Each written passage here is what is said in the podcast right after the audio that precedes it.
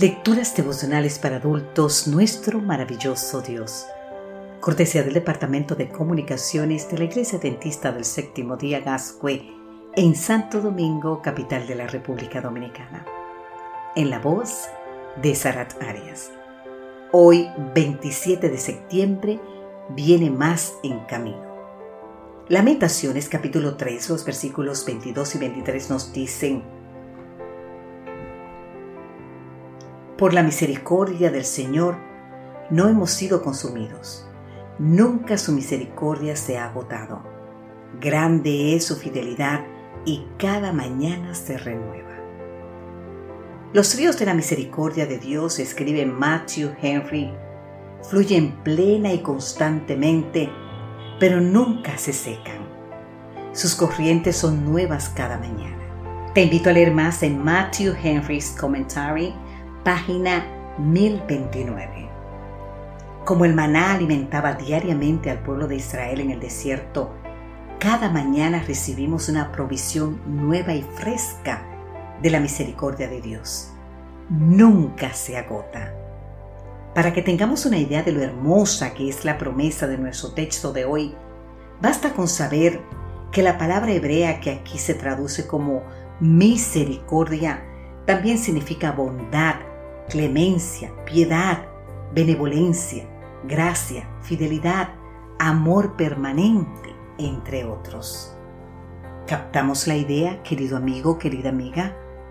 Cuando la Escritura dice que la misericordia de Dios se renueva cada mañana, lo que nos está recordando es que no importa cuán difíciles sean las pruebas que hoy nos toque enfrentar, habrá gracia suficiente a nuestra disposición suficiente misericordia, suficiente bondad, suficiente piedad, porque el Dios que fue fiel a sus promesas ayer, también será fiel hoy y lo será mañana.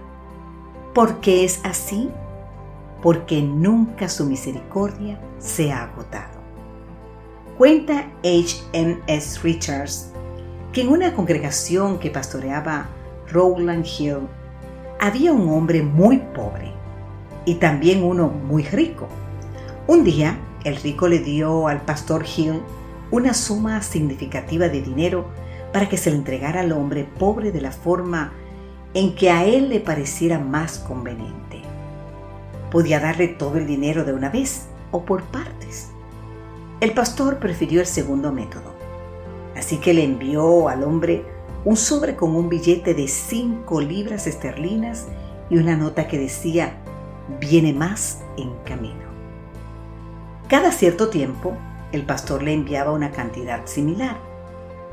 Con la notita, viene más en camino. ¿No te parece que así es la gracia de Dios? Recibimos una porción abundante ayer, pero para hoy habrá una nueva porción y para mañana viene más en camino.